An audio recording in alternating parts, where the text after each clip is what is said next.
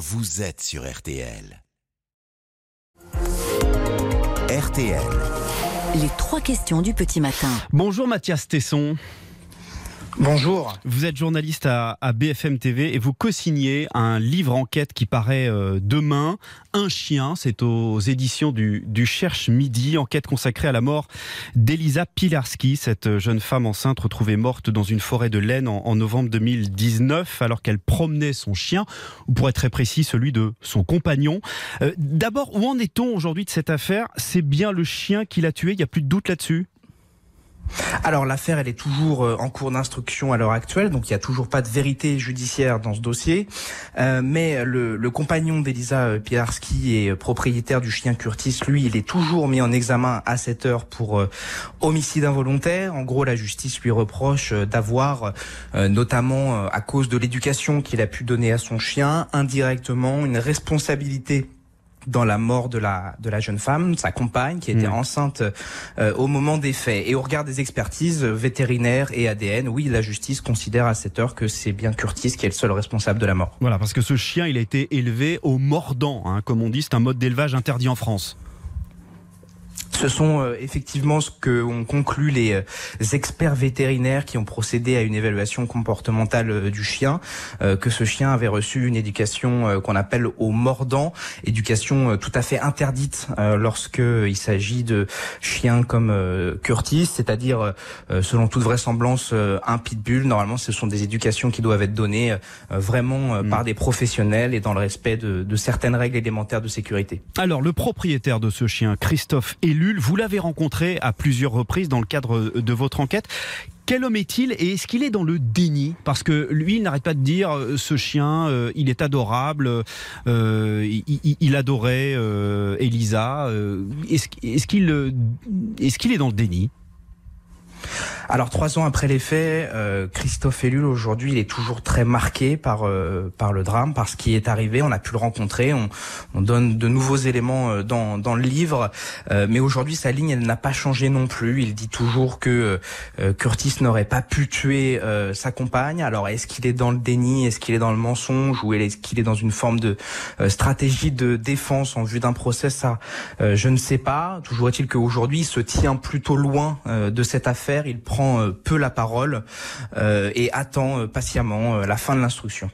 Et on sait pourquoi ce chien s'en serait pris à la victime?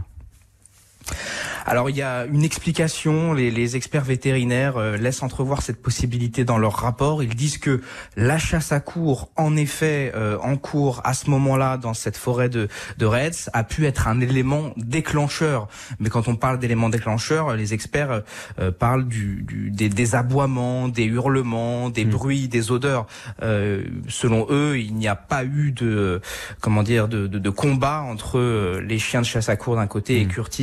Curtis De l'autre. Et ce que vous racontez en détail, Mathias Tesson, dans, ce livre, c'est l'emballement populaire en faveur du chien. Euh, même Brigitte Bardot s'en est mêlée. La cause animale a été trop loin dans cette affaire. Alors je ne sais pas si elle a été trop loin, mais en tout cas, euh, elle a été euh, très présente, notamment sur les réseaux sociaux. On a vraiment assisté à une montée en puissance euh, des, euh, des militantismes de la, de la cause euh, animale. Il n'y a pas eu vraiment d'entrave à la justice parce que la justice, elle a pris son temps de réaliser tout un tas d'expertises. Trois ans plus tard, il n'y a toujours pas de, de, de, de, procès. Donc la justice, on peut pas dire qu'elle a été entravée. mais oui, il y a une montée en puissance de ces courants de pensée-là. Et puis ça révèle aussi qu'il y a une, une crise de confiance un peu croissante dans la parole publique, qu'elle soit médiatique, judiciaire ou politique. Aujourd'hui, il est toujours pas rare de voir sur les réseaux sociaux euh, des militants de la cause animale qui euh, euh, considèrent que Curtis est accablé injustement et que peu importe la vérité de ce dossier, eh bien ils seront toujours convaincus que il y a une forme de complot qui vise à à, à, défendre les chiens de la chasse à cour qui seraient euh, coupables euh, quoi qu'il arrive. Euh, mais en tout cas, dans l'opinion, sur les réseaux sociaux et dans les médias aussi, c'est vrai que cette affaire a aussi pris parce que les militants de la cause animale s'en sont saisis et ont essayé, à juste titre à l'époque, d'en faire l'argument, l'argument définitif pour faire interdire, interdire la chasse à cour. À l'époque, évidemment, il était difficile de leur reprocher, puisque l'opinion allait dans le sens d'une culpabilité de des chiens de chasse à cour, de considérer à ce moment-là qu'il fallait interdire cette pratique. Mais la, suite du dossier, on a décidé autrement. Et vous citez beaucoup hein, les messages sur les réseaux sociaux qui sont très présents dans votre livre. Un chien, la justice face à la place déraisonnable de l'animal. Ça sort demain au Cherche Midi, livre que vous co-signez Mathias Tesson avec Olivier Darioumer, le journaliste à, à Sud-Ouest. Merci beaucoup et bonne journée. Merci à vous. RTL Matin. Avec